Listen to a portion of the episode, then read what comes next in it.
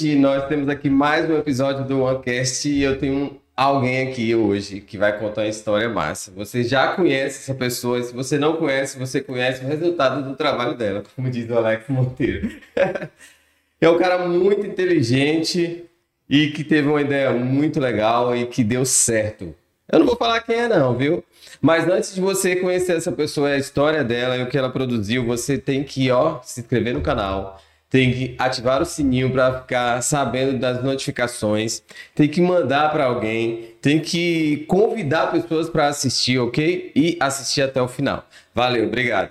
Agora eu vou falar com o Pedro. Pedro agora está atento. Agora eu tô sabendo que Olha, Pedro agora já sabe que começou, tá vendo? Começou. E esse cara é um cara que com certeza inspirou o mercado publicitário aqui na, na região. E não só ele, mas seu parceiro que não pôde estar presente. Eu vou deixar ele se apresentar porque tem muito o que falar aqui, não. Deixa ele, deixa ele falar aí que vai se apresentar muito melhor. Depois da, da introdução dessa aí, fica, fica um pouco difícil. Mas, assim, primeiramente, agradecer o convite de vocês aqui do OneCast, assim, muito feliz de estar aqui, participando desse momento muito importante também. E meu nome é Gustavo, tenho 30 anos e sou sócio fundador da, da OPA. É isso aí. É isso aí. tu é novo, hein, cara?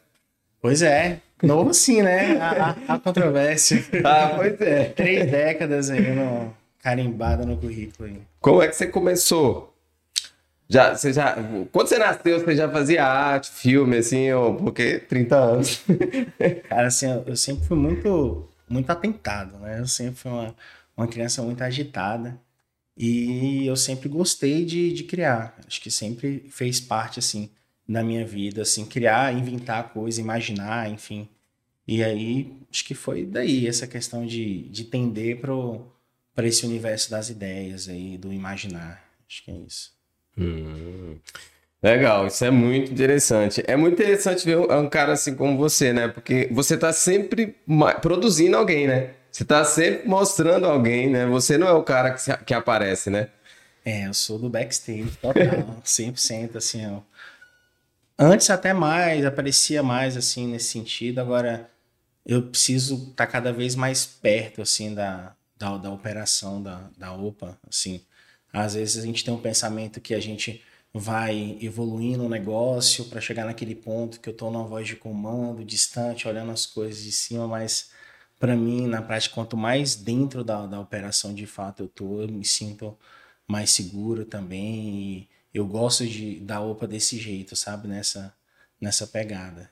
E assim, é, tá lá dentro todo dia, às vezes traz o meu foco mais para essa área do que de fato tá aparecendo, né, e tudo, mas assim, não sou um cara antissocial, né? assim, é, gosto de, sempre que eu posso, estar tá, presente em eventos, em programas, enfim, participar é bom. Ah, isso aí, porque geralmente é, a pessoa acaba ficando mais escondido, né? E hoje você está mais na área de comando, como você falou, não, e você ainda está bem no operacional. Eu as duas coisas. assim, eu tô no, no operacional porque eu faço atendimento da UPA, então é, esse processo de criar ali no primeiro momento onde você descobre a relação com o cliente, qual é o seu objetivo, o que, que você tem que fazer, acho que é o principal momento para mim, né, na criação. É, naquele primeiro contato, você não está esperando aquilo, é algo bem inevitável e chega uma demanda para você é, trabalhar. E eu tô dentro dessa, dessa operação mas no comando de identificar e planejar e estruturar para onde a gente está caminhando. Isso é legal. E quem é o Gustavo mesmo, assim? Conta aí pra gente. Rapaz, bom, acho que o Gustavo é curioso, né? naturalmente, assim, né? Eu sou um cara muito curioso. Sou um cara parceiro no sentido de hombridade, de amigo, de estar aberto é, sempre tem comigo a, a importância de você querer fazer junto, participar e contribuir com tudo, porque eu acredito que ação e reação, né? Você acaba atraindo coisas boas para você também e te possibilitando fazer mais. Você entra meio que num ciclo é, vicioso no lado positivo, né? De você estar tá sempre buscando fazer mais e, e melhor ali, e sentindo as coisas mudarem assim na sua frente. Isso é bem legal. Não só para você, mas para as pessoas também. Ah, isso é bom, né? Você vê o resultado, né? Que você, o impacto que você produz na vida das pessoas, né? Sim. Pedro começou falando sobre esse impacto. Vai perguntar alguma coisa? Vou, vou. Vai, vai. Na verdade, assim, a gente estava conversando aqui agora há pouco, né? Você contou um pouco de como, como você começou a OPA. Uhum. E você comentou que a gente. Você, a ideia, na verdade, inicial foi de trabalhar com essa parte de filmagem, mas por conta desse lado mais comercial, você começou a entrar para um, um modelo um pouco diferente de trabalho. É, como que foi esse processo inicial, assim, de vocês? Você, você e o, o vocês, vocês três iniciaram, né? Isso. Pode falar um pouco mais. Uhum. E como foi o processo inicial que vocês pensaram assim, não, vou montar um negócio, saiu da faculdade ali, uhum. e aí, vamos montar um negócio aqui e tal, como que vai ser esse negócio? Como foi esse processo inicial, assim, de criação do negócio? Da... Do negócio, tá. O negócio OPA, assim, de fato, foi na época de faculdade, né? A gente estava, eu fazia produção audiovisual, estudava produção audiovisual, o Wesley também e o Fábio também. A gente decidiu entrar junto, fazer o mesmo curso na mesma faculdade. E ali, durante o processo do curso, a gente era audiovisual, a gente tinha que produzir, a gente fez alguns filmes que a gente gostou muito. Fazer mini documentários e conteúdos ali dentro do processo do próprio curso. E aí, naquele momento, a gente percebeu que a gente se dava muito bem trabalhando em equipe. Junto, a gente conseguia fazer coisas muito legais. A gente se completava muito, cada um na sua especificidade ali. O Fábio, ele é muito do audiovisual, diretor de fotografia, editor. O Esdras é um. Eu chamo ele mais, eu acho ele mais artista plástico do que designer, mas ele é, ele é um, um designer excepcional. E eu me entendo muito como um cara do texto, né? Redator, faço criação e tô ali um, um grande motivador também, na verdade. Eu acho que ali junto, puxando para cima as coisas e, e a gente viu que dava certo e que funcionava. E aí o Fábio, ele já tinha a Opa Filmes, que era uma empresa com foco no audiovisual, Opa Filmes, e que atendia o mercado publicitário por uma questão de mercado, né? De, de demanda, enfim. E naquele momento a gente começou a, a trabalhar junto. O Fábio ele já tinha um escritório, era dentro da casa do, dos pais deles, ele, dele pequenininho ali e tudo. E a gente invadiu e começou a ir para lá todo dia e trabalhar junto.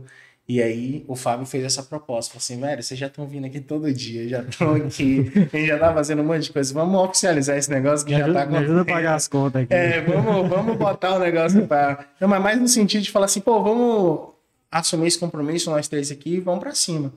E aí a gente, dali mesmo, começou o negócio, né? O Opa propriamente dito ali. Aí a gente deixou de ser Opa Filmes e a gente começou a trabalhar como Opa, Opa Conteúdo, para a gente poder atender mais o mercado é, publicitário mesmo. Né? E continuando fazendo produção de visual, que sempre foi uma grande cereja do bolo na nossa história, o audiovisual. Ah, legal. Legal. E você sempre. E você, você falou assim: ó, a gente já resolveu fazer o mesmo curso. Eu pensei que tinha nascido tudo na faculdade. Não, a gente, a gente se conheceu um pouquinho antes. Eu era amigo do Esdras já há mais tempo, né? Mas se for voltar um pouquinho, eu morava em Salvador, estava estudando para fazer concurso público e estava doido para voltar para Barreiras. E aí o Esdras estava trabalhando na Carambola que é a agência da minha amiga Aline Macedo, e ele pegou e falou assim, ó, tenho, você pode tentar alguma coisa aqui como design. E eu, redator, né, tinha mexido pouco com Photoshop, sabia ali alguma coisa mais curiosa. E peguei e falei assim, não, demorou, passa para mim aí o, o que, que é para fazer, que eu vou montar, não sabia nem que era briefing na época, eu passei o que, que é para fazer, que eu vou tentar. Aí eu fiz um, um panfleto horrível. e aí, de alguma maneira, a Aline abriu as portas e falou assim: não, eu quero conversar com, com Inclusive, a gente, a gente tem esse panfleto aqui, bota aí. É, nossa! aí, ó. E aí eu peguei e fiz esse, esse, esse panfleto, né? E assim, ela conversou comigo e deu essa oportunidade de entrar ali e começar. E com pouco tempo, uma semana, duas, eu descobri que realmente eu não era designer. Design. E aí que eu era mais redator o meu grande amigo Rudi Andrade, Rudival Andrade, que é redator nato, um excelente redator. Ele falou assim: Gu, você é mais redator do que design. E tal. E aí me deu esse toque e isso ali mudou minha vida nesse sentido, né?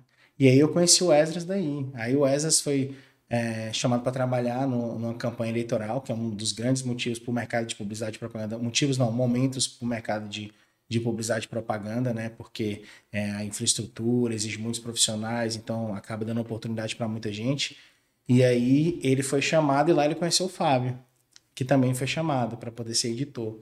E aí ali os dois se conheceram, eu como conheci o Esdras, a gente acabou se conhecendo e junto ali naquele momento a gente decidiu entrar na, na faculdade. Então, a campanha é época de outubro, em janeiro a gente já estava matriculado já para poder fazer o, o curso de produção audiovisual. Ah, legal.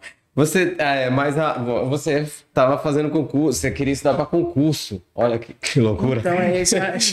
é, não sei se eu queria de fato, mas ali estava é, morando em Salvador e, e nesse momento, né, bem jovem, 17 anos na época, e aí doido para voltar para Barreiras e ficar perto dos meus amigos. Você já era de Barreiras?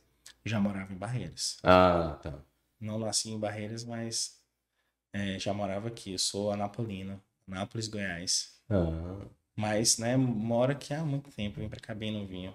Ah, legal. E aí, depois disso, você acaba formando a OPA. E, e a ideia da OPA era OPA Filmes. Depois se tornou a OPA para fazendo mais no publicitário, né? Exatamente. E, que, e o prêmio, Nicole?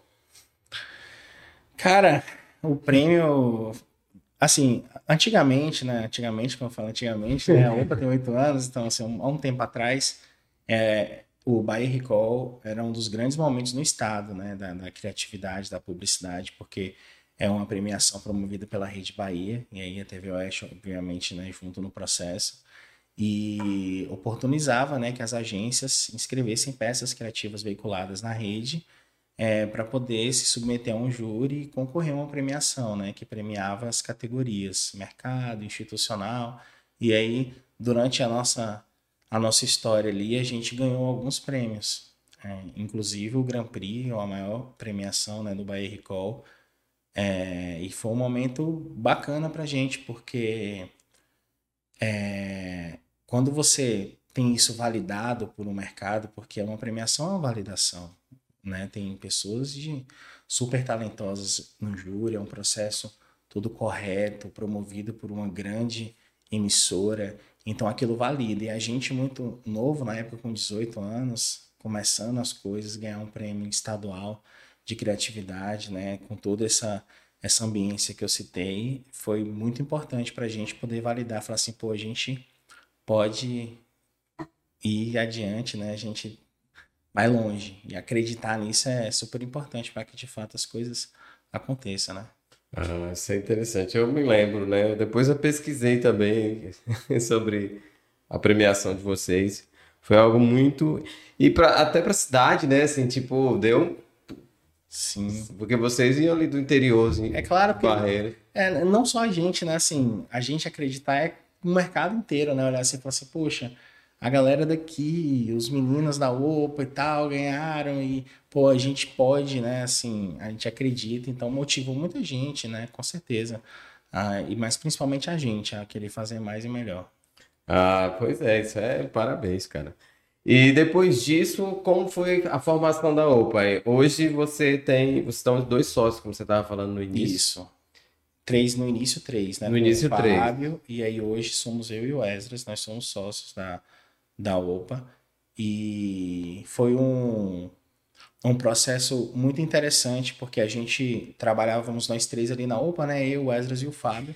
E o Fábio ele sempre foi extremamente talentoso para desenho.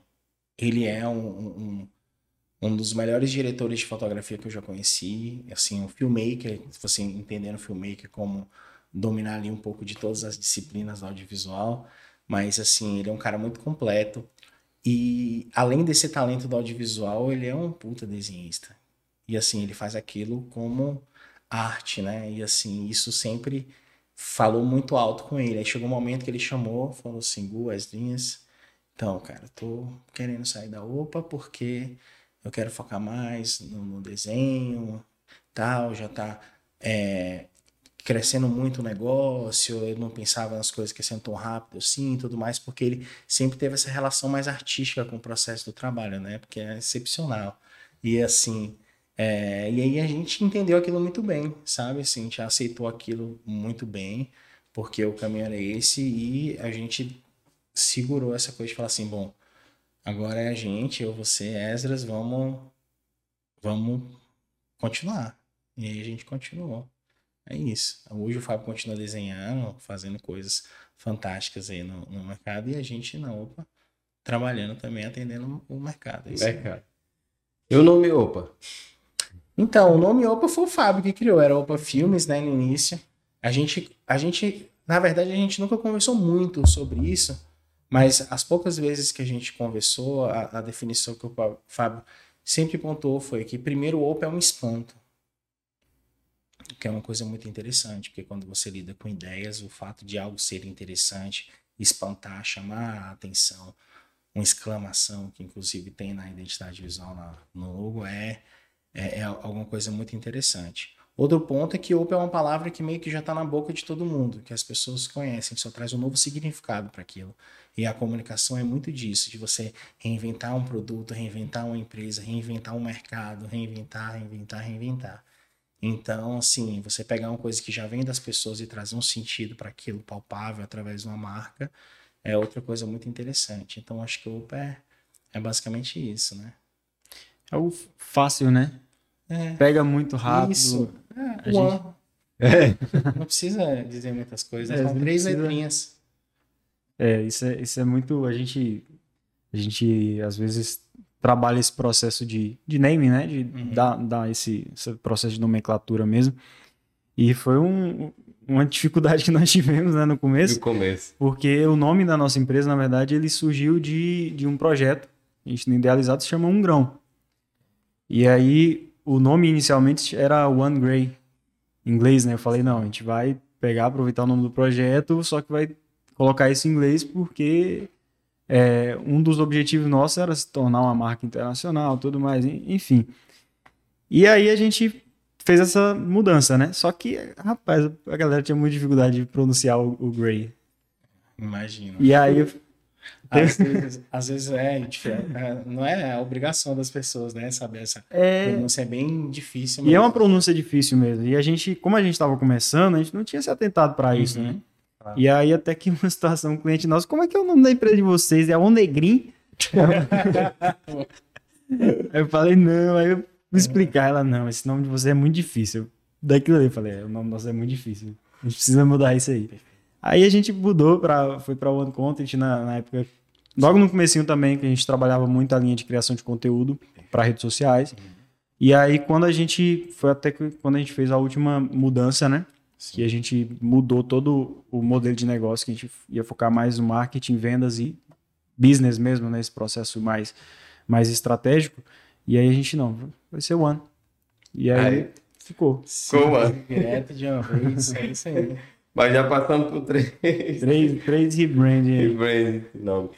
E aí você vem Cara, então assim, ó, vocês é, não é, tipo, ah, vamos montar um negócio, né? Mas depois vocês precisaram ser empreendedores, né? Porque você não chega onde vocês chegaram sem uma ideia empreendedora. Como foi esse processo? Você saiu aqui, acabou entrando no negócio e de repente vocês se transformaram, porque a gente reconhece que a empresa de vocês é uma grande empresa, é um nome muito forte. E vocês construíram isso, né? Então vocês tiveram que Entrar nessa linha empreendedora, como foi desse processo aí? Complicado no processo. Né? Você, assim, as coisas para nós aconteceram muito rápido também, né? Eu tô falando assim, se a gente for considerar o tempo que eu e o Esdras estamos à frente da OPA, a gente tem talvez seis anos, sete anos, talvez assim, seis anos na verdade, acredito, à frente ali do negócio e tendo que crescer e atender um mercado que está crescendo também, a gente pegou muito o início do boom digital do marketing aplicado em redes sociais, né? bem o, o começo do impulsionamento, e, enfim, todas essas coisas e tudo mudando muito rápido. E você estruturar um negócio para atender isso não foi fácil. A gente sempre teve muita gente que acreditou na gente, então assim, a gente sempre teve muita responsabilidade com a entrega, né? O que, que a gente tá vendendo, né, o que, que a gente está prometendo entregar, o que, que a gente está fazendo, sempre buscando ir além disso. E isso puxou muito a nossa responsabilidade. Então a gente sentiu, foi sentindo necessidade. Poxa, eu preciso organizar o meu fluxo de produção, eu preciso organizar contratações, eu preciso aumentar os meus postos de, de trabalho, enfim, qualquer mínimo detalhe do que é gerenciar um negócio, do que é empreender, a gente foi ali tendo que fazer tudo muito rápido, né? E assim, é um movimento que não acaba para ninguém. Né? Então, assim, quanto mais a gente cresce, graças a Deus, a gente vai entendendo a necessidade da gente é, aprofundar e conhecer melhor, né? Tudo, cada dia é um, um, mundo novo, né? A gente ainda tá nesse processo. E, e assim, eu particularmente espero que a gente nunca chegue num ponto que eu vou olhar e falar assim, falar assim poxa, a Oppo hoje é um sistema automatizado que funciona 100% em todas as suas peças, porque aí nesse momento a gente não vai ter alma. Ah, isso é verdade. Ah, eu até vou, quero voltar. Não, é, é, muito interessante isso que o, que o Google falou, esse processo de automação, né?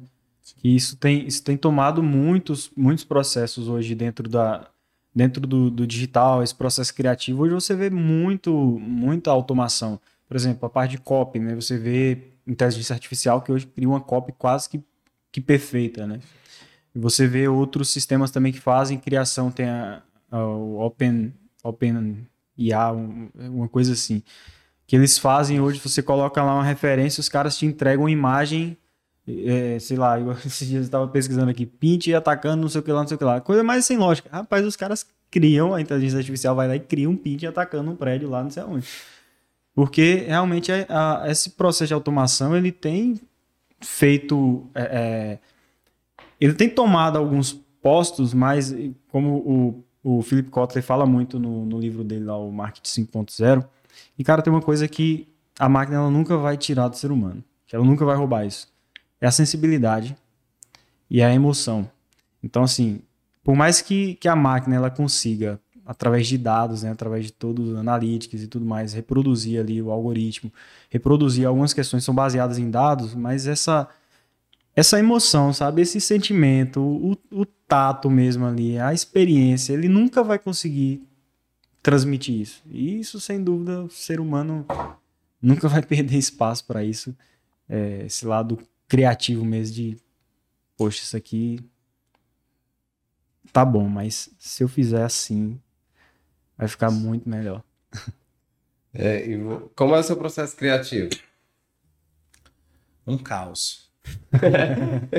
Conta aí pra nós aí. Quem, quem me conhece, né, mais, as pessoas mais próximas, é uma coisa que eu sou. que as pessoas falam muito a verdade para mim, né? Que as coisas que eu, a verdade no sentido assim, obviamente as coisas que eu quero e eu preciso ouvir de fato, eu tenho que tentar me desconectar um pouco mais do, do, do business, né? Do, do, coisa da Opa, porque criar um é um trabalho tão livre ao mesmo tempo, ele te exige muito e ocupa muito seu tempo. Então, o meu processo criativo ele não tem um lugar, não tem um momento, não tem uma hora do meu dia, sabe? Por mais que eu tente determinar, eu tenho umas escalas de tempo um planejamento de entrega. Eu tenho seis meses para poder fazer uma campanha X.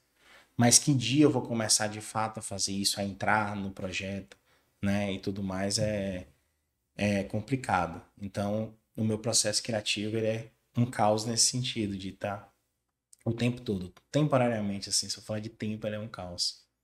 É. Que a gente tem muito, a gente fala, ah, eu preciso estar tá parado, assim, eu preciso estar. Tá... Ou eu não quero ninguém aqui perto, ah, eu é, quero uma música com a. Ah, os gatilhos. Os gatilhos. É. Você tem muito isso? Eu tenho alguns gatilhos. Eu amo andar de carro. Eu ando, eu amo ouvir uma música e rodar, dirigir, sabe? Às vezes eu fico fazendo volta no mesmo percurso.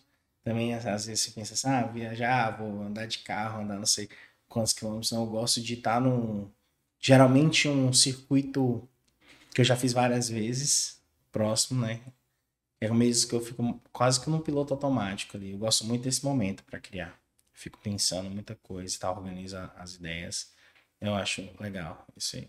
Aí só as ideias vão ficar cara com a gasolina do jeito pois que tá. É. é, realmente tem. Tudo tem que ter um investimento.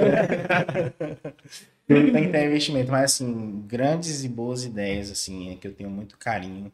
e muito orgulho também de ter participado do processo todo de produção, aconteceram nisso aí, de estar tá ali andando de carro, rodando no mesmo circuito ali e tal, e pensando. Ah, tem quanto tempo que vocês mudaram para a nova sede? Três anos, acredito. A gente mudou de vez, assim, de malicuia. Acho que três anos. Três anos, dois anos e um, e um pouquinho. Ah, muito. É, eu fui lá, Gostei pra caramba do espaço. Muito legal. Eu vi, eu vi o projeto, eu vi quando a arquiteta fez o projeto, ela a publicou. Eu falei, caraca, velho, que legal. Não, eu gostei demais. O projeto ficou, ficou incrível. Uh, conta aí um pouquinho daquele projeto pra gente. Bom, a gente, especificamente sobre o projeto, já pegando o gancho da Laís, a Laís Dourado, ela, a gente amiga do Wesley, né? Ele conhece ela há mais tempo do que eu, tive o prazer de conhecer, né? E ter esse momento ali com ela é, enquanto profissional. E ela conseguiu traduzir em espaço o que a gente queria, né? A gente conversou com ela pouco, né? foi uma sentada, acredito, que a gente sentou, falou, assim, ela pegou aquilo ali meio que no ar ali, fez um, um excelente trabalho e conseguiu causar um impacto que a gente queria e realmente oferecer o espaço que a gente pensou, né? A gente a, a, nossa ideia era fazer um lugar onde as pessoas tivessem muita vontade de estar lá e de voltar lá, começando por quem é de casa. Então a gente pensou assim, pô, se a gente faz de fato um lugar que a gente quer estar lá sempre, que a gente tem o conforto necessário para estar lá durante um bom tempo, é, ter lazer, ter privacidade, ter estrutura para fazer acontecer as ideias, aí a gente foi por esse caminho. E tinha que ser um lugar despojado, né? que passasse um pouco da nossa essência, da nossa criatividade, que fosse um lugar que se transformasse a cada momento da gente. Então, o nosso projeto de planejamento, inclusive de interior, é que ele a cada ano tem uma transformação ali para poder se adequar e a gente está sempre se oxigenando em relação à nossa estrutura, ao ambiente que a gente está, né? Porque de certa forma mostra muito do que a gente é, né? Sim. A gente para para pensar numa cor, para para pensar no, no, num detalhe, então assim, é mais ou menos isso. Ah, legal. E o que, que ela tem da outra, opa? Você estava falando sobre sentimentos, sobre memorial. Exatamente, sim. Tem, é, ainda falando de, de arquitetura, né, de elemento, assim, a Alpinha, que era onde a gente começou, que era lá no bairro Sandra Regina, subindo a rua da Casa Campos ali e tal. Quase chora, é, não chora não, né?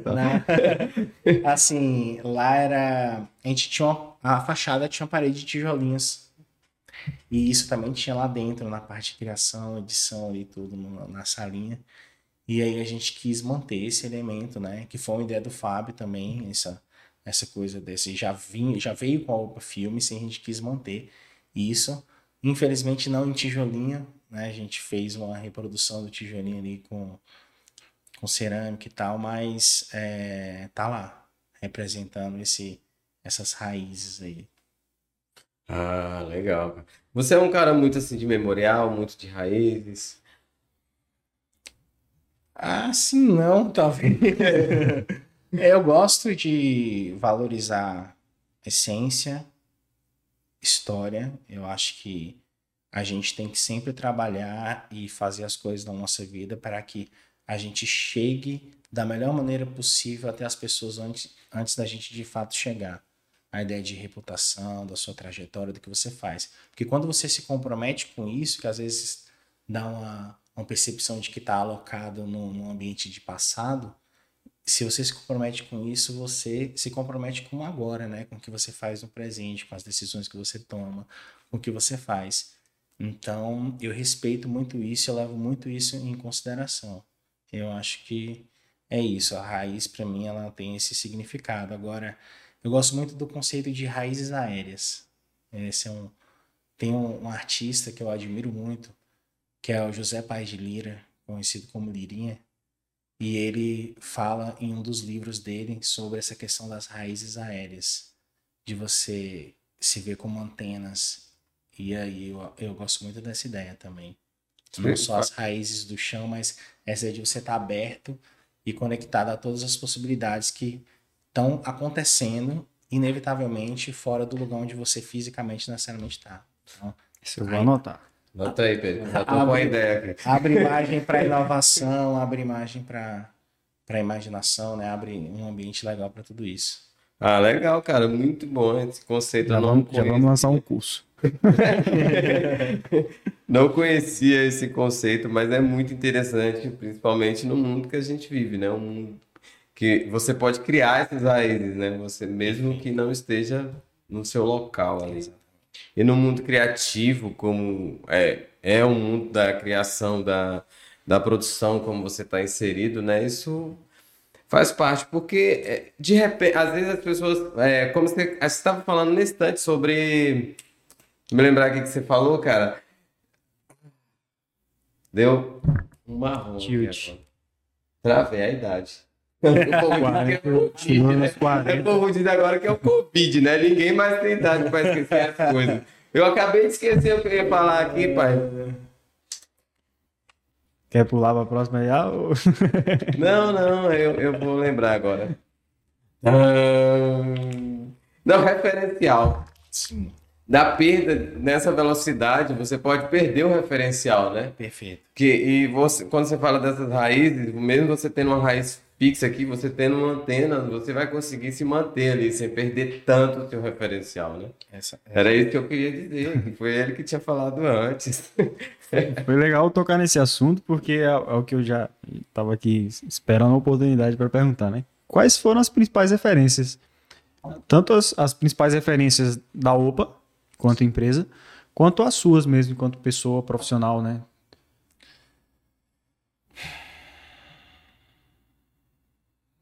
É bem, é bem complexa essa, essa pergunta, né? Porque você, quando você fala de referência, você viveu tanta coisa, gosta de tanta gente, que às vezes é difícil você definir isso, mas se for pensar de uma maneira inusitada de, de representar as referências, a, a OPA, e aí colocando a OPA no ambiente que ela hoje é, é, pensando muito em mim, no Esas, no pensamento nosso e na nossa afinidade, eu acho é, que a gente é muito Mangue Beach. Eu acho que a- esse seria o, uma referência muito, muito importante para a gente, né? Que é um movimento, né? Veio do movimento musical em Recife e essa essa essência musical sempre foi, foi muito presente na, na nossa história quando a gente estava ali criando a OPA na nossa cabeça. Eu falo na minha relação com o Esas, né? Então, assim, a gente sempre ouviu muito e a gente sempre consumiu muito esse tipo de arte, cultura e tal, e aquilo, de certa forma, virou as nossas grandes referências. A gente nunca teve muita referência dentro do mercado de marketing, ou de publicidade e propaganda, ou de, ou de administração, olhando mais do lado do, do, do empreendedorismo. A gente foi muito primeiro uma questão artística e de expressão mesmo, a gente começou muito novo na, na época, e essas essências, essas referências elas sempre foram muito presentes, né, pra gente. E aí, com o tempo, um misto de muita coisa que acontece, né? Para você trabalhar nessa área, você tem que estar sempre muito atento a tudo. Então, acaba sendo que quanto mais você tentando abraçar tudo, são essas as referências, né? Você tem que ir do TikTok ao clássico e você tem que dialogar com todo mundo, né? É verdade, isso é muito interessante. E é, o ambiente em si, né? E como é trabalhar a parte, vamos falar uma parte bem empreendedora, assim, bem de gestão agora. Como é que você trabalha toda essa questão de clima organizacional? Como é que você trabalha essa questão de equipe, né? Porque você precisou crescer, né? Quando era só vocês três era uma coisa, mas a OPAS ganhou uma dimensão, né? Na cidade ela tem uma dimensão muito grande. Como é que foi isso para você? Olha, a gente organizou muito espaço, né? Assim, acho que as pessoas elas precisam de ter estrutura para poder estar num ambiente de produção também, né? Você precisa proporcionar isso para você poder ter um ambiente produtivo, né? Porque você precisa de ferramentas.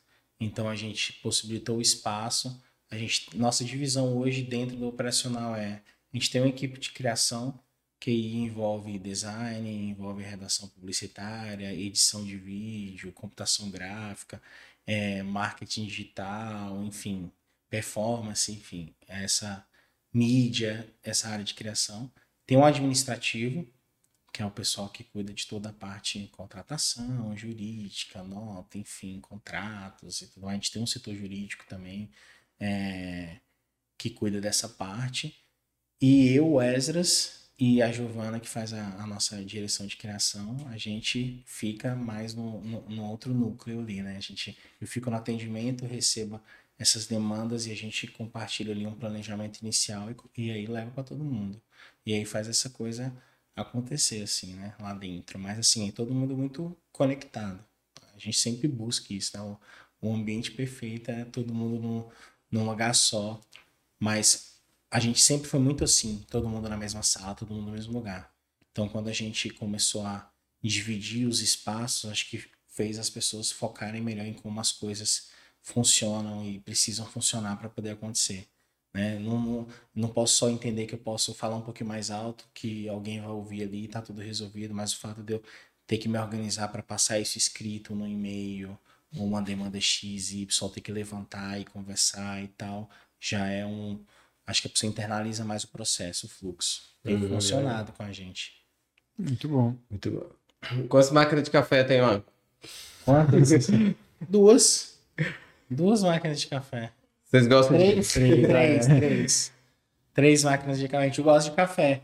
Café é quase uma redundância, né? Um pleonasmo com, com criatividade, assim, com esse ramo da publicidade tudo mais. Enfim, pra gente sempre foi muito assim. A gente gosta de café. Hoje eu não bebo tanto quanto eu bebia antigamente, mas é, é sempre legal. Porque assim, a gente correlaciona muito o café com a coisa da, do break, né? Você pô, para ali um pouquinho toma um café, conversa ali, troca uma ideia e tal, dá uma esparecida e depois volta.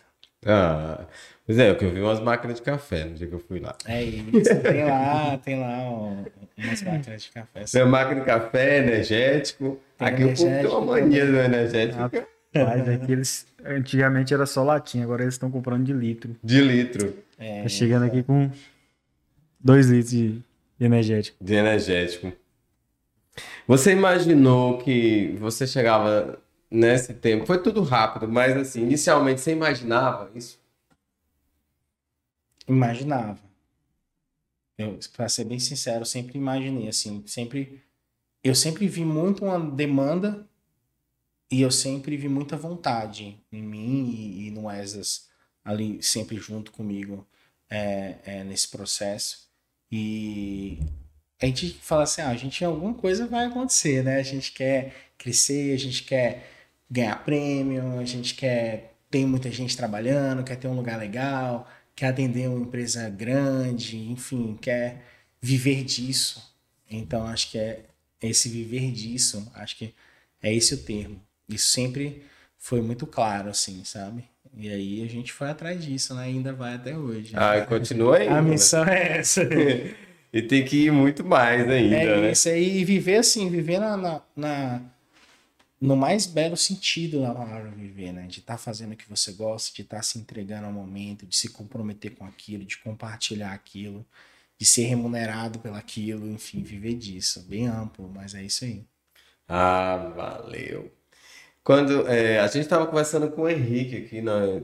o Henrique da Solari, e aí nós, ele foi contando um pouco de barreiras como era, né? Assim, então, quando você começou, é, como que era a abertura de barreiras para uma agência como a de vocês? Não tinha tantas na, nesse nível, né, de filme? Ou só tinha, ou tinha? Então, barreiras, é, assim, falar um, um pouco de, de barreiras. Barreiras, ela sempre teve um protagonismo para o futuro, digamos assim. Né? A segunda cidade na Bahia tem energia elétrica, é, presidente do Brasil, já vi aqui na década, não sei, me corrija, 50, 60, enfim. É, vim chegando de barco ali na margem do Rio Grande, ter três, quatro cinemas funcionando numa noite simultaneamente, teatros. Energia elétrica. É, exatamente. Então, assim, sempre teve esse protagonismo, né? Barreira sempre foi cenário de filmes, é, enfim. E aí, acho que sempre foi uma terra de oportunidades e o mercado ele se desenvolveu ali. Falando do mercado de, de comunicação, a gente sempre teve essa raiz do cinema, de produção. Então, quando a gente come começou, quando a gente começou, já tinham grandes produtores aqui, o pessoal uhum. que atendia o mercado, que crescia. É, especificamente falando em audiovisual, acho que o, o, diferencial que a gente trouxe na, no momento, né, é, para o mercado. É uma coisa muito boba a visão hoje, mas para você ver como é curioso a história. DSLR, que é um termo técnico para uma câmera, né? Esse tipo de câmera com sensor um pouco diferente, que trazia uma estética mais cinematográfica para a captação da imagem, você podia, a depender da lente, trabalhar melhor o desfoque, uma iluminação diferenciada, trazer uma cor um pouco diferente de uma visão de um audiovisual mais focado no jornalismo, foi um dos grandes diferenciais da nossa história. Você pensar uma grande inovação de mercado. A gente começou a fazer materiais publicitários com estética de cinema, porque a gente usava câmeras DSLR no mercado onde as pessoas usavam outros tipos de equipamento, muitas vezes até mais caros do que o nosso, mas isso foi um, um diferencial interessante para a gente falando de, de audiovisual. Mas a gente chegou no mercado de grandes agências também, né? O pessoal com muita experiência, que já havia ganhado prêmios. Então, acho que toda a Bahia, né? A gente faz bonito para o Brasil e o Brasil faz bonito para o mundo na publicidade, na propaganda. Então, sempre teve, né? Assim, barreirense sempre muito criativo. Mas a gente fez algumas inovações no nosso recorte de tempo ali, né? Então, essa questão da DSLR foi uma.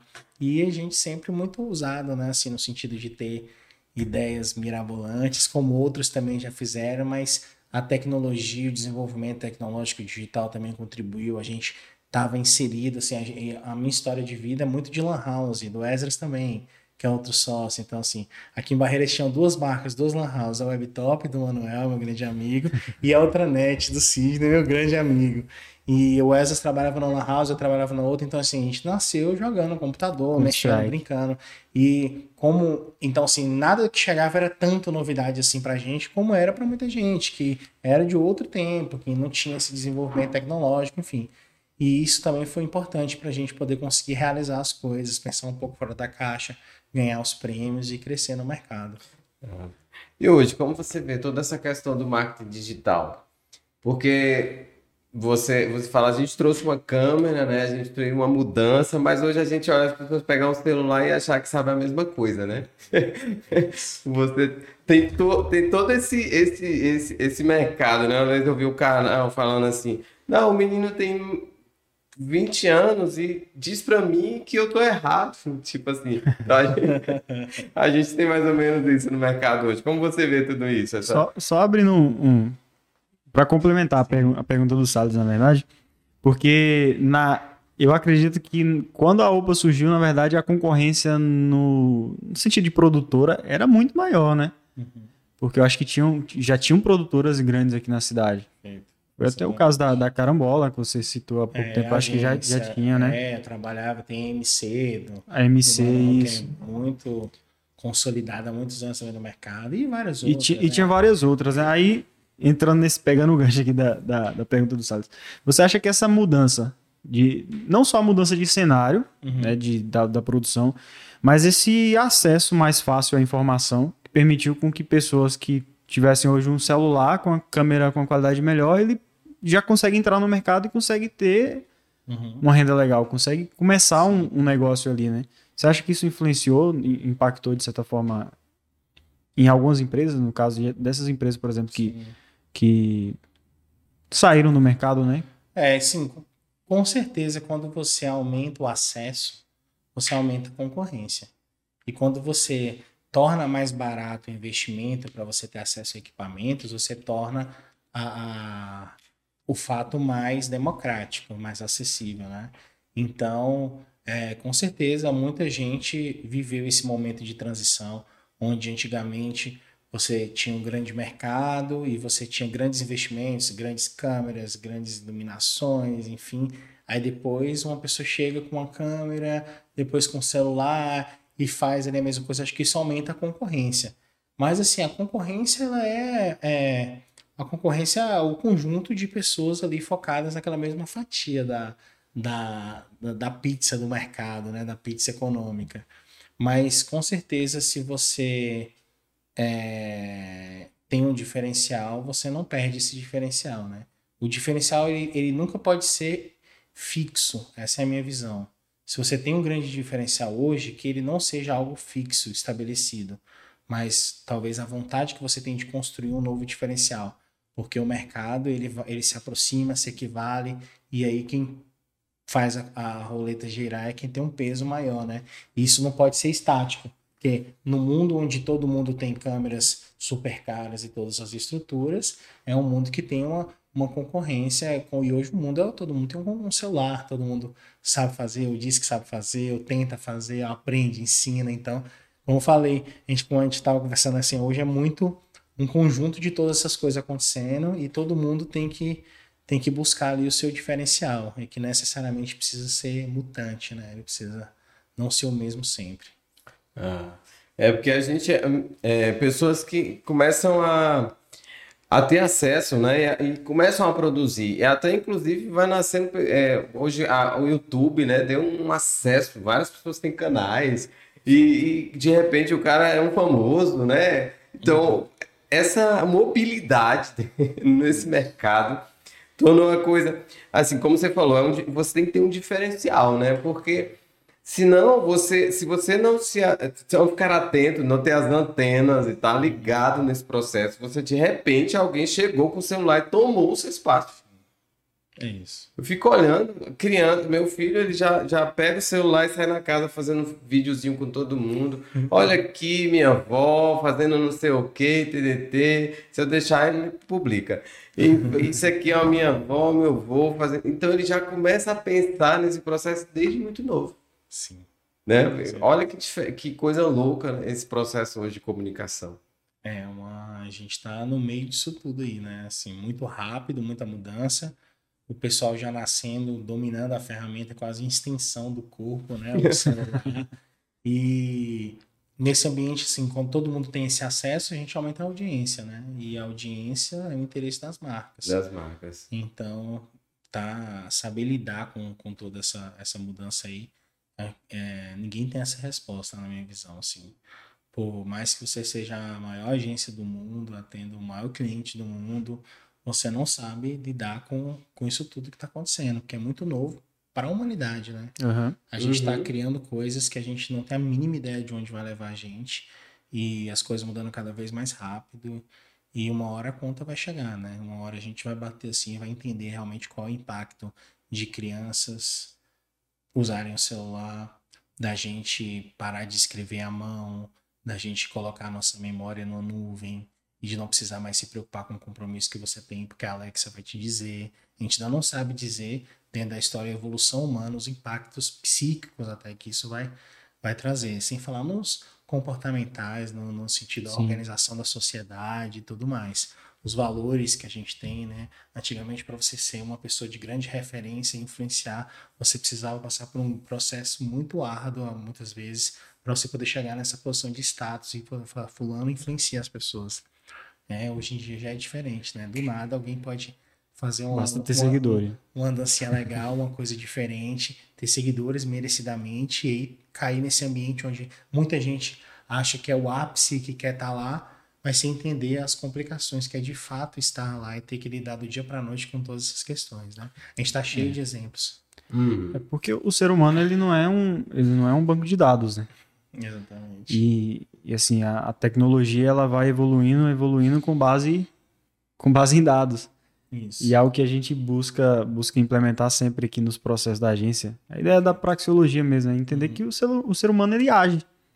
Então, assim, ele vai agir de alguma forma e ele vai reagir de alguma forma em determinadas situações, porque ele não é um, um robô, ele não é algo engessado.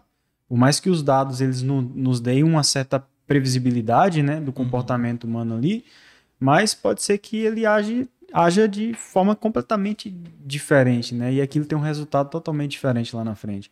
Então, tudo isso aí é, é interessante demais a gente pensar em todas essas consequências, né? Porque Perfeito.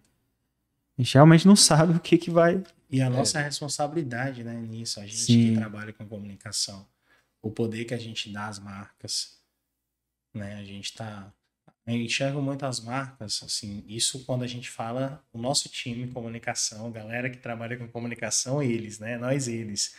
A gente, eu vejo, eu vejo as marcas como uma grande, um grande pulmão que tem essa força. Pode ter força, pode ter menos força. Tem marca que tem mais força. Pode comprar mais mídia, pode comprar, enfim, ter produções mais caras, contratar influencers, gente que dialoga com o mundo inteiro. Outros têm um, um pulmão que não faz você gritar mais alto. A gente é como se fosse ali essa intenção, né? Do grito, né? O que, que a gente está falando? Então a gente dá uma força para o que as marcas querem dizer e muitas vezes a gente está numa função de dizer o que as marcas precisam dizer também.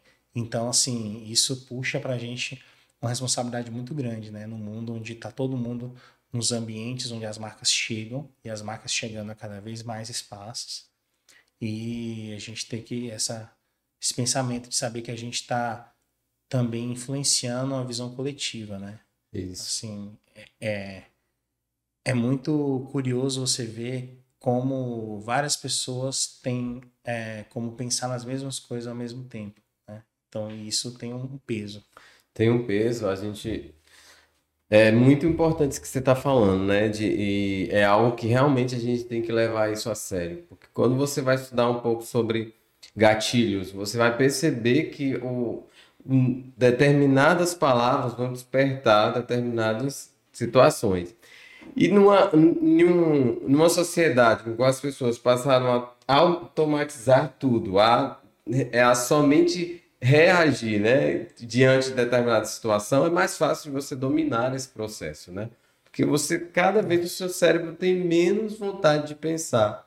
Não é à toa que o nome é gatilho, né? É gatilho. E olha quanto responsabilidade uma agência, uma empresa que uhum. trabalha com, com, propaganda tem diante disso, né? Porque você pode convencer uma população a fazer determinada coisa uhum. que às vezes não vai ser bom para ela, né? Sim. Mas é, é algo que a gente também tem que passar a pensar sobre isso, né? A responsabilidade de. Exatamente. Assim, as pessoas, quem não está diretamente ligado na área, às vezes se questiona é um pensamento que eu tenho. É, sobre a real influência da, das coisas. Tipo, mas será que comunicação, marketing, esse negócio influencia, tem tanto peso? Será, assim, a pessoa às vezes ela tá toda conduzida, né, pelas marcas, pelas tendências e tudo, mas ela tem esse pensamento. E tem assim, um, eu durante todos esses anos tive várias comprovações óbvias, né, estatística com dados de que realmente funciona, né? O exemplo do, do mercado de varejo, para mim, ele é muito forte, porque eu, eu já atendi durante muitos anos o mercado de varejo e eu vi, é, é absurdo isso. No, no dia que você anuncia televisão, no outro dia você tem um aumento considerável de 30%, 40% na venda daquele produto. E no dia que você não anuncia, ele não roda muitas vezes. Entendeu? Então, assim, o poder de a mídia chegar e convencer as pessoas que não estavam nem pensando em comprar uma televisão e aí pegar e falar assim: pô, vou mudar minha rotina amanhã, eu vou em tal lugar e eu vou ver e comprar essa televisão. Então, essa é... é muito forte. É, forte. a mídia ela tem um poder é, absurdo. Muda né, o nível de, de consciência da pessoa, porque às vezes ela tá num nível ali tranquilo, né? Não, mano, não preciso de uma televisão. Já tem uma TV aqui em casa, pra que que eu vou Depois comprar outra? Depois o do problema chega e embora. É. Você precisa de uma televisão. Você precisa de uma televisão. Compre batom. é, exatamente. E você acaba comprando. E nesse, nesse período todo de empresa aí, você não teve alguns perrengues com gravação, indo para lugares, porque eu vejo que às vezes vocês viajam, né? E como é que foi isso? Teve um, vários episódios, né? Assim, a vida, ela. Por mais planejamento e preparo que você tenha, é a vida, né? Ela surpreende, né? A vida surpreende. Então, um, assim, básico, né? Uma coisa que já aconteceu. Porque uma vez a gente chegou para poder gravar uma pessoa, pegar uma entrevista, né? Num processo de produção.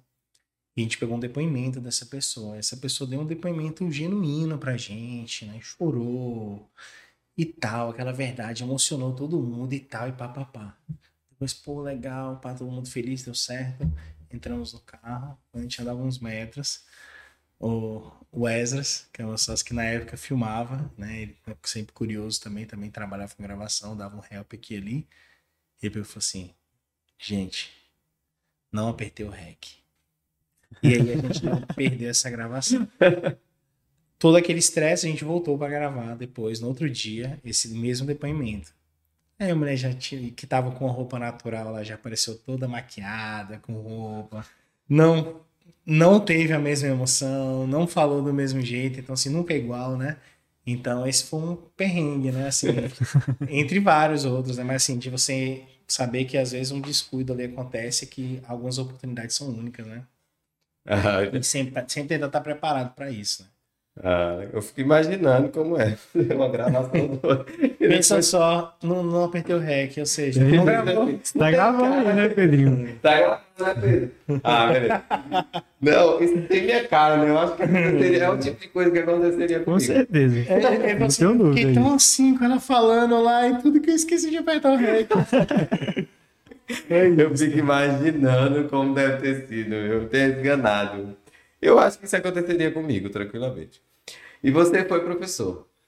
Fui professor, me formei em produção audiovisual na Unifasb em um ano e no outro ano eu comecei a dar aula lá na disciplina de direção de arte e de produção de documentário, em duas disciplinas. E aí assim fiz, durante quatro anos ou cinco anos eu dei aula no curso de produção audiovisual. Saí quando o curso infelizmente encerrou na, na faculdade ela parou de ofertar o curso de audiovisual para fazer uma transformação acredito talvez novas mídias, marketing digital, enfim. E aí o curso deixou de ser ofertado, eu parei de dar aula, mas foi sempre uma experiência sensacional para mim, né? Eu gostava muito da troca, de conversar com a galera, de motivar também. Eu tenho muito isso de, pô, falar assim, pô, pode dar certo, vamos fazer, a gente já tá aqui mesmo, vamos fazer o máximo e tal. E aí conseguir, junto com todo mundo, com certeza viver momentos muito legais, pessoal produzir muitas coisas, vi muitos alunos entrando no mercado. Ou também encontro um ou outro, me chama de professor, hoje já me soa mais estranho, né? É, com certeza não, não é algo que eu penso ou quero voltar a fazer agora, mas fez parte da minha história e foi muito legal.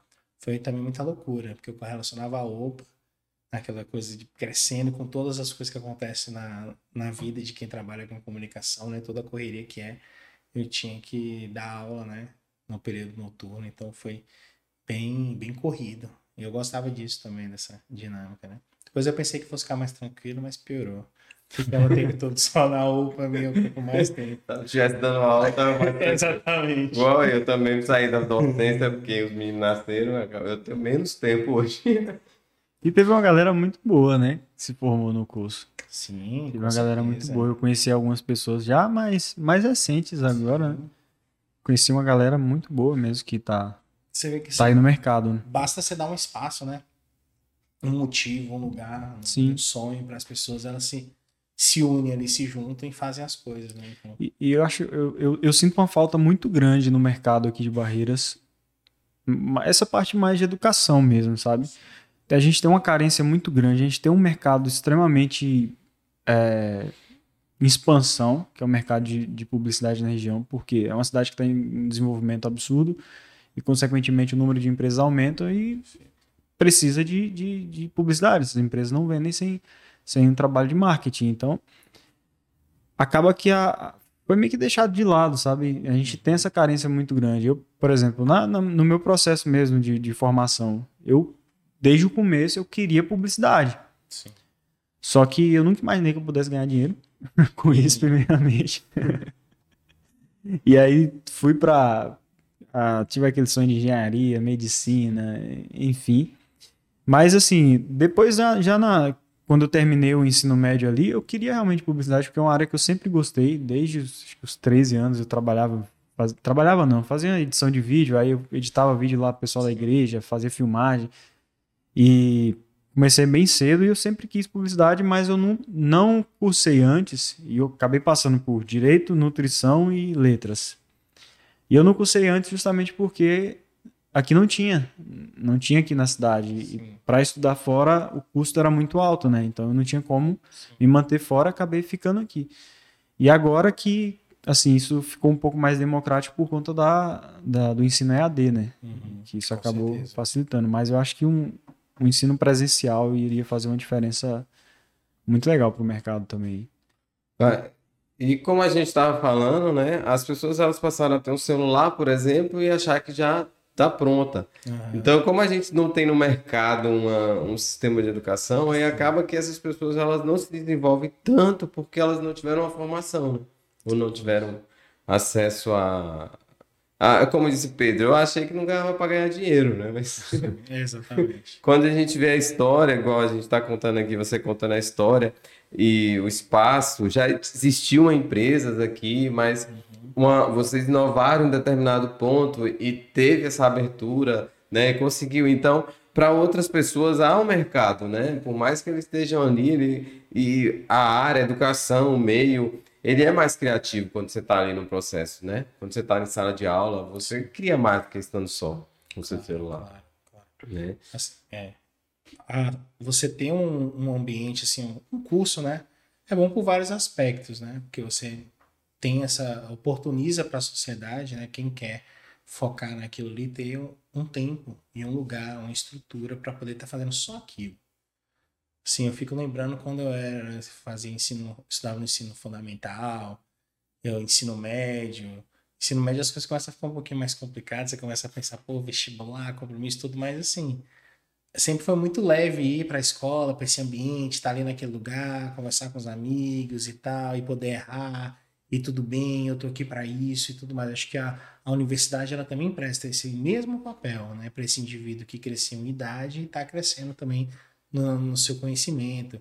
Então, oferecer esse espaço eu acho importante, com essa estrutura. Audiovisual, por mais que hoje tenha celular e tudo mais, ele não é, um, um não é uma disciplina é barata, né? Você tem câmeras, você tem equipamentos, tem computadores e essas ferramentas elas são também diferenciais competitivos Sim. no mercado. Então, quando você consegue oferecer isso para as pessoas, é muito legal. Acho que a gente vive hoje um momento onde as pessoas têm muita opção. As pessoas têm um leque de possibilidades, como você falou, Pedro, a questão do EAD, e dos cursos online, do que o YouTube me entrega, o Google, enfim. Eu sendo um cara organizado e sabendo é, me disciplinar para focar tempo e ter um local bacana para eu poder me organizar um início, meio e fim num processo de aprendizagem, eu vou conseguir fazer isso. Agora, a motivação é muito Sim. difícil. É, então, quando você tem outra pessoa para compartilhar aquele momento, essa experiência, é muito legal, né? Assim, eu sinto que em Barreiras hoje falta, né? A gente tem aqui no Oeste da Bahia o curso de Publicidade e Propaganda na UFOB, lá em Santa Maria da Vitória. Mas quem está aqui em Barreiras hoje são poucas, ou, né? Eu mesmo hoje, para ser bem sério, desconheço cursos na área de comunicação, né? Aqui dentro de Barreiras. E é um mercado que só cresce, né? Para gente que está dentro do mercado e tem um feedback do mercado, das empresas, todo mundo precisa hoje de um social media dentro do seu negócio, né? Assim, todos os negócios. Nem que seja para ficar analisando o que os outros estão fazendo, né? Não necessariamente você tem que ter lá um perfil ou fazer alguma coisa. Mas assim, é... e não tem gente para poder atender o mercado. Não. A gente, Não tem. a gente hoje, infelizmente, é uma coisa que eu falo, infelizmente mesmo, hoje a gente diz muito não. Eu queria poder dizer menos não, mas a gente não tem muita capacidade de atender a grande demanda. Tem muita gente que liga na OPA, que quer fazer um trabalho ou outro e que a gente, infelizmente, não tem condição de atender. Isso já há uns, alguns anos. Então, esse mercado tá aí. E essa demanda, essa procura, ela só aumenta. Então, tem muita gente precisando, né, de realmente é, gente trabalhando nisso, né, e gente que está fazendo isso de uma maneira legal e que essas próprias pessoas que estão atrás admiram e tudo mais. Então, é, seria muito legal ter mais gente se proporcionando momentos para sentar e construir esse conhecimento e, trocar essa ideia para poder atuar no mercado. Aí, ó, vamos fazer um evento desse junto. aí. Vamos. Aí. A gente, inclusive, nós fizemos uma imersão para formação social media, né? Sim. Justamente vis- visando esse gargalo do mercado. Uhum. Porque, como é um serviço que a gente não oferece diretamente aqui na agência, mas a gente recebe muito, muita procura. Perfeito. E aí a gente acaba terceirizando isso. Mas até nesse processo de terceirizar, a gente não sabe para quem indicar o cliente. Então, assim, ah, eu tô precisando de social media. A gente sempre fala para o cliente, cara, hoje social media é uma profissão que ela é indispensável para o seu negócio. Uhum. Você precisa ter uma pessoa interna aí. Você não vai conseguir terceirizar essa demanda para uma agência de publicidade, porque às vezes é uma demanda muito, muito grande Perfeito. e pontual. E a agência não vai conseguir te atender dessa forma. Uhum. Então, você precisa ter alguém ali dentro da sua empresa trabalhando o tempo inteiro, focado só nisso. Não tem condição de, de ter uma pessoa ali só para isso, então terceiriza, contrata uma pessoa para É focar só nessa área. E a gente foi fazer essa, essa imersão justamente por conta dessa carência que tem no mercado, que é gigantesca, é enorme. enorme. Já, já, é um, já é um bom caminho você ter dentro do seu negócio uma pessoa, um social media, né? Sim. Para poder fazer esse, esse gerenciamento, dar essa resposta para quem interage com você nos seus canais e tudo mais. Porque o social media, ele, ele gera outras demandas, né? Que aí, assim, é muito grande. Às vezes a pessoa pensa que uma pessoa, como você falou, assim, uma pessoa resolve, tá com o celular ali na mão, ela vai resolver. Mas, pô, ela precisa de ter planejamento, ela precisa de ter um texto publicitário, ela precisa de ter um design, precisa de ter uma fotografia, precisa de ter um vídeo, precisa de ter um roteiro. Enfim, são um universo de coisas que hoje uma marca precisa para produzir conteúdo. Porque você não está em nenhuma rede social, é assim, inconcebível você imaginar uma rede social sem conteúdo. Conteúdo é tudo, né? Então, Sim. você precisa produzir conteúdo, né? Independente Sim. do que seja, ele pode ser informativo, ele pode ser educacional, mas você precisa produzir conteúdo, né? As pessoas estão ali atrás disso. Todo mundo abre o Instagram para ver o quê? Conteúdo. É, conteúdo. E assim, e não dá para viver, imaginarmos viver sem rede social, né? É, não dá mais. Porque se você imaginar assim, não, eu vou, eu vou, é, eu vou, não, eu não vou ter rede social, minha empresa vai funcionar sem rede social. Cara, vai funcionar, não estou dizendo que ela não vai funcionar. O tamanho que ela vai funcionar, o seu objetivo Sim. com aquela empresa e tudo. Mas se você quiser ter uma marca, Uhum. Você precisa estar nas redes sociais, precisa produzir conteúdo nas redes sociais, precisa acordar porque isso tem, isso tem custo, né? Porque às vezes também você acha que vai produzir conteúdo de graça. Né? Exato. Assim, as pessoas, elas, muita gente, né? Eles têm uma visão de rede social, elas confundem rede social com rede social digital. Rede social, ela sempre existiu. Quando você explica isso para as pessoas, às vezes faz mais sentido para elas. Fala assim, ó, você precisa de amigos, não precisa? Você precisa de ir nos lugares, conversar com as pessoas, você precisa de uma família, você precisa de um trabalho, de se relacionar com as pessoas. Essas são suas redes sociais. Aí elas sempre existiram, desde quando a gente é gente, a gente está num coletivo. E assim, o que mudou é que essas redes sociais elas viraram digitais. Então. E aí fazer essa pergunta, você acha que o mundo está ficando mais digital a cada dia? Obviamente está. Então, rede social ela vai ser mais digital a cada dia. Vai. Daí o metaverso, todas as facilidades de, de acesso que a gente vai ter, enfim, Starlink, etc. Então, tá, cada, o mundo está indo para um mundo cada vez mais digital. Cada vez digital. Mais. Eu tenho um colega que ele não tem rede social, e, nenhuma, aí ele falou assim, acho que eu vou ganhar dinheiro no futuro é que você é a pessoa que não tem rede social. Falei, mas só vai ganhar dinheiro quando tiver a rede social. Porque alguém vai te pagar para ir para rede social contar para as pessoas que você não tem rede social. Não importa. Exatamente. Você vai parar lá de qualquer forma. Uhum. Aí ele, tá bom, desse jeito aí eu vou. Então a gente tem um. Então a gente olha para Barreiras, uma cidade de oportunidades, uma cidade que olhamos para o mundo, o mundo digital, todo esse processo, várias profissões novas estão surgindo. Social media, nem imagine quem falava disso há alguns anos. Pouquíssimos anos, pouquíssimos não, anos. Até hoje, na verdade, ainda é desconhecido. Ainda é desconhecido, porque é, não fala assim, social media. O que é social media? Não, cuida das redes sociais. Vocês lembram do Orkut? Aham. Uhum. Você lembra? Pedro ah, eu, eu usei, usei Não usou, mas... Usei, usei bastante. Orkut aí. Peguei a fase... Na época do Orkut não tinha a gente, tipo assim, era uma rede social, não é isso? Mas não tinha social media. Não. Uhum. Não tinha as marcas. Aí começou, acho que talvez ali uma, uma comunidade, um perfil ou outro, mas assim, muito embrionário. Blog era muito, né? Pois é. Blog era muito. Antes tinha várias coisas aí. Não vou começar a falar muito das antigas. Não, ele já entregou a idade. idade né? Mas tinha Fotolog, Flogão, não sei o que, era é, é, assim, nos anos, no início dos anos 2000, era isso que, que bombava ali, né? O bate-papo e depois o, o MSN, teve até, assim, uma galera deve lembrar do ICQ, enfim. Tem, não era, então hoje mudou-se. É, o que era uma brincadeira há um tempo virou profissão hoje, virou negócio. A gente precisa desse processo. Então o mundo acelerou, a pandemia veio e, e encurtou o negócio, né? Que era para ser mais anos, encurtou assim. E o que, que a gente vê? Um processo todo de mudança e algumas pessoas não. Resistindo, né? Resistindo. Resistindo, né? resistindo muito ao processo ainda. E marcas, porque uma pessoa, um pessoal, ela pode dizer assim, não, eu não quero uma rede social. Mas se ela é uma marca, se ela é uma empresa, ela não tem como resistir a isso. Sim. É isso. ela vai ser empurrada de qualquer forma. É igual quando a gente tá pi- numa pipoca. Uhum. Mesmo que você não quer sair do lugar, você vai sair, que alguém vai te empurrar. Então é melhor estar do lado de dentro da corda, no carnaval, do que fora. A, marca que precisa de pontos de contato, né? Ela precisa necessariamente estar presente nesses ambientes, né? Porque senão ela perde o time do diálogo. Enquanto maior é o seu negócio, aí que você tem que estar mesmo. né? Não, e aí você falou um negócio interessante aí, time. Time. Não dá pra perder. Não. Né? Não dá pra perder, porque tem sempre alguém com- a ideia parecida, tem sempre alguém mais, com mais vontade de fazer, tem sempre alguém mais. Não, eu vou fazer, vou com as caras aqui.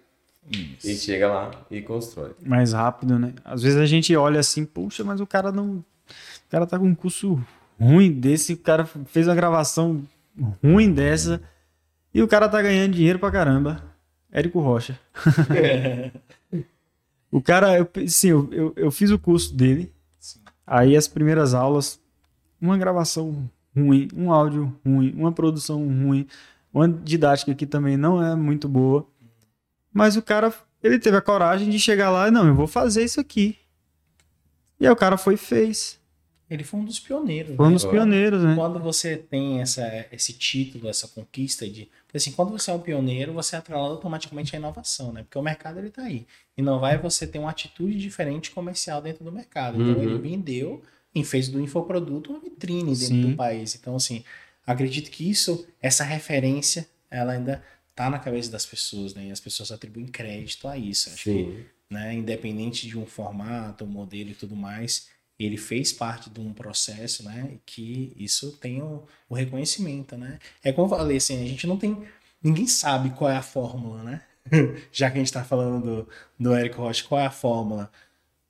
Algo simplesmente acontece, né? A gente não sabe. Quem poderia imaginar que o Luva de Pedreiro ia ser um cara com não sei quantos milhões aí de seguidores. 18 já. 18 milhões e o cara que dialogou quase que com o mundo inteiro durante esse processo todo do boom, da fama dele, Com uma chutando frase. uma bola e uma frase, exatamente, com, com o modelo, né? Existe até um padrão, eu converso muito, converso muito com, com, com a Gi também sobre isso, que é assim, existe um padrão, né? Qual é o padrão? O padrão é um padrão. Ter um padrão é um padrão, na minha visão. O que que significa? Ou você sempre chuta a bola e fala uma frase, ou você faz um vídeo que termina do mesmo jeito, ou você faz uma coisa que sempre você faz a mesma coisa e se encontra qual é o seu modelo de sucesso. Ah, o meu modelo de sucesso é isso aqui. Eu vou fazer isso e aí até quando isso estiver dando retorno ali, encantando as pessoas, vai vai estar acontecendo, né? É. Acho que é o Bruno Perini, né? Que fala a respeito disso no, no curso de, de gatilhos que De ele dá. Ele fala a respeito desses padrões, né? E ele conta até uma história que ele sempre. Eu não sei se ele começava ou se ele encerrava um vídeo do History sempre com um café. Com uma xícara de café. Toda vez. E foi algo que ele fazia, na verdade, de forma natural. Não era algo Pensar. pensado, né? Era algo que ele fazia de forma natural. E aí ele começou a perceber que, tipo assim, ele fazia sempre. E as pessoas começaram a fazer, a reproduzir isso e a marcar ele. Aí as pessoas gravavam um history e marcavam ele, gravavam um history e marcavam ele. E ele começou a, ah, rapaz, isso aqui ficou a marca dele, né? Isso. E aí ele começou a crescer a audiência dele por uma coisa, tipo assim, óbvia, que às vezes o diferencial é uma coisa muito óbvia, né? Exatamente. É o caso da- de vocês lá, uma DSLR. Uma câmera muito mais compacta, muito menor, muito mais fácil de manusear. Que você chegava no lugar pra poder filmar, não, vou te filmar, pessoa, pô, cara, me filmar, cara filmar pra com- tirar foto, né? Era até constrangedor em É. algumas situações, a pessoa não botava fé, né? Olhava assim e falou assim, pô, esses meninos aí com essa câmerazinha pequena, chegava uma galera aqui com não sei quantas coisas e tal, mas Aquelas é... Panasonic desse É, tamanho. é isso mesmo, mas assim, essa coisa da repetição é muito uma verdade. Se você for analisar, né, todas as trends são uma repetição. É um formato de um modelo de sucesso curto que funciona. Agora, você conseguir manter isso durante muito tempo, aí você tem que trazer, diversificar, diversificar o conteúdo. Não Eu adianta só o formato. Exatamente, não adianta só o formato, né? Por exemplo, o Whindersson Nunes, ele tem um formato dele, os vídeos dele e tudo mais, ele sempre se transforma e traz um conteúdo novo, né? Ele diz coisas diferentes Sim. para você poder conseguir manter aquilo, né? Às Manter. vezes ele faz. Hoje o negócio do Whindersson não é mais o canal do YouTube. Né? Ele já é o negócio. Ele já é. Como num- durante um momento os shows ao vivo dele presencial foi o grande negócio.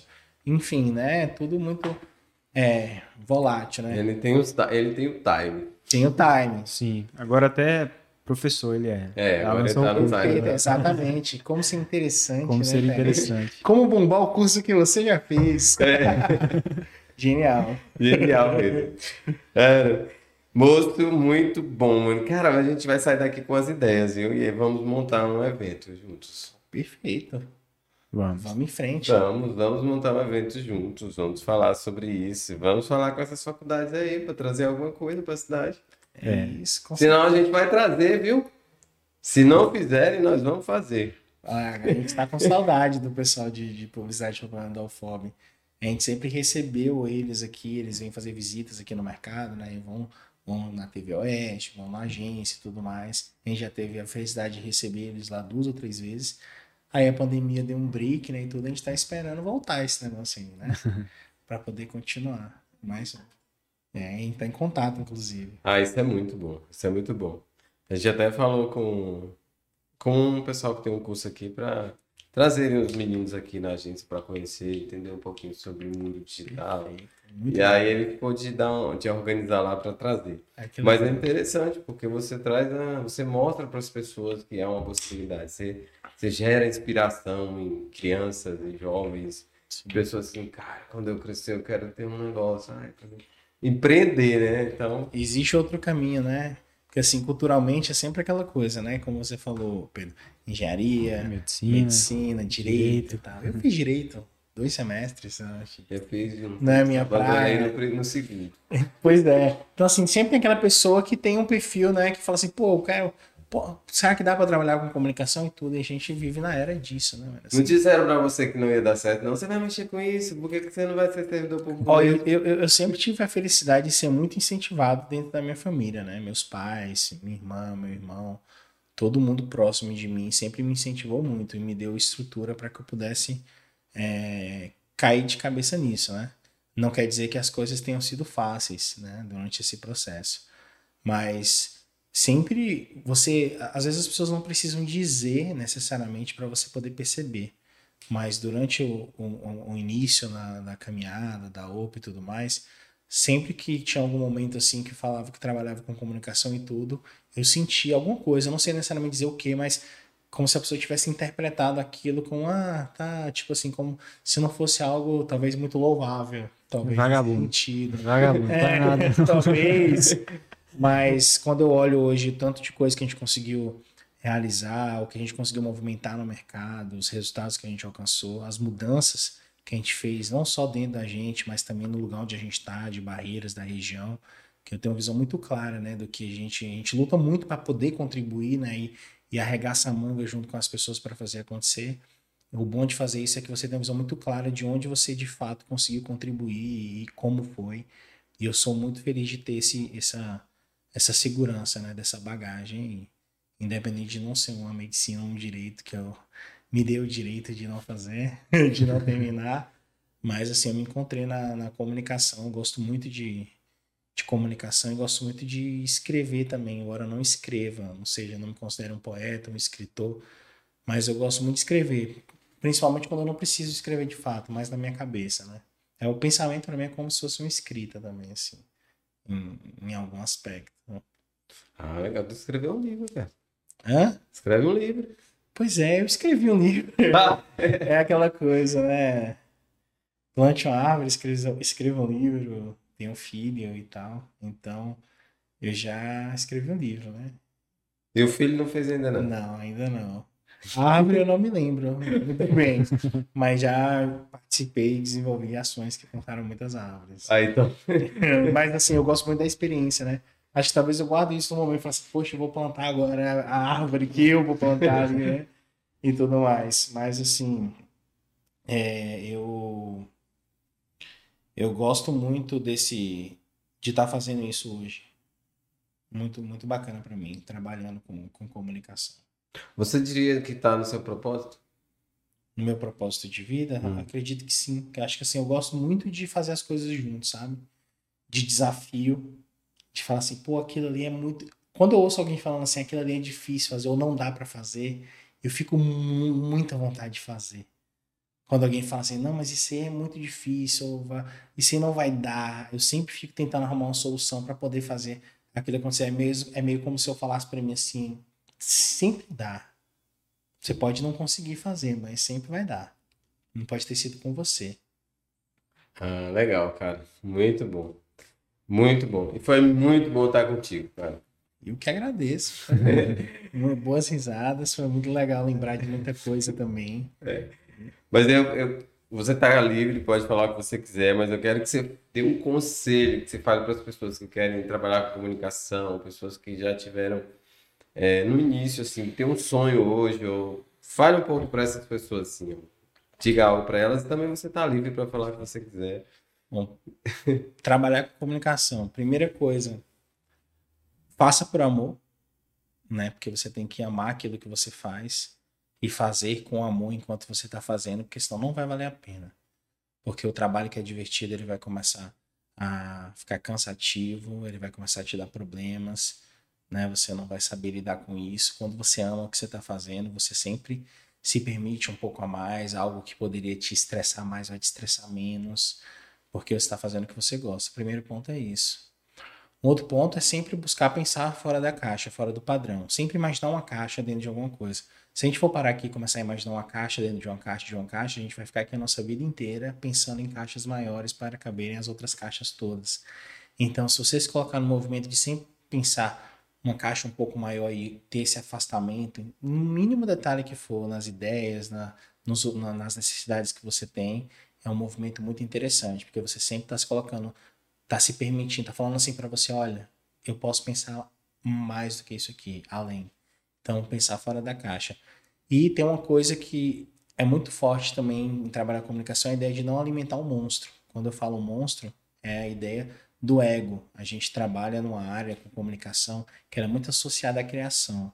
E a criação ela é um filho para cada pessoa que cria. E aí, eu não sou pai ainda, mas eu tive um pai e, e, assim, essa relação de você ter um apego com aquilo é muito grande, né? E assim, trabalhar o ego é muito importante, você saber respeitar as ideias das outras pessoas e entender que nem sempre a sua ideia é a melhor ideia ou é a ideia que deve acontecer e estar aberto para essas possibilidades e não alimentar esse monstro de achar que você é absoluto, porque trabalhar com criação é um caminho muito próximo desse precipício, onde você achar que você é melhor do que todo mundo, que você sabe as coisas, que você é o criativo, que você é o cara que vai dar ideia genial, que vai resolver o problema. Você tem que se colocar nesse momento de não alimentar esse monstro e de sempre estar buscando aprender. Então, essa é o que eu diria para alguém que fosse trabalhar com comunicação, né? Acho que seria isso, fazer por amor, pensar fora da caixa e não alimente o monstro. Muito legal. Show demais. Show demais. Obrigado. Eu que agradeço. Cara, Foi foi- show demais. Foi muito bom esse papo aqui contigo. Valeu. Valeu, Eu- gente. Eu quase, né? Quase tive a oportunidade de, de fazer parte lá da equipe. Uma vez eu Pois até é. fui lá, fiz a entrevista com vocês. E é aqui o responsável por Aí, ó. E que ótimo, porque assim, a gente soma forças, né? Sim. Assim, trabalhar junto tem diversas maneiras de você trabalhar Sim. junto, né? Isso. É, a gente, na época, foi até o Hobbs, né, que fez esse contato aqui entre a gente. E aí eu fui pra entrevista, só que eu já tava com a ideia da, da One, né? Sim. que até comentei com vocês. E aí eu tava tentando viabilizar o, o projeto, foi quando veio, veio o Salles e me deu essa força aí. E aí, tá aí, Tamo aí. Isso tamo aí. aí. Tava falando pro seu pai, acho Parabéns. eu e Pedro demos certo. Tá, com certeza. Ó. e é isso, a gente tá aí pra... Já. Então, valeu, muito bom. É isso aí, pessoal. Continua aí. Tem outros episódios, ok? Se inscreva no canal e se ligue. Nós teremos outros momentos.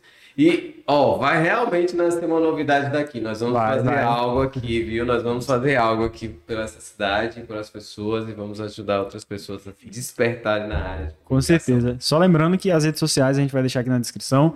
Rede social nossa, rede social do Guga, da OPA.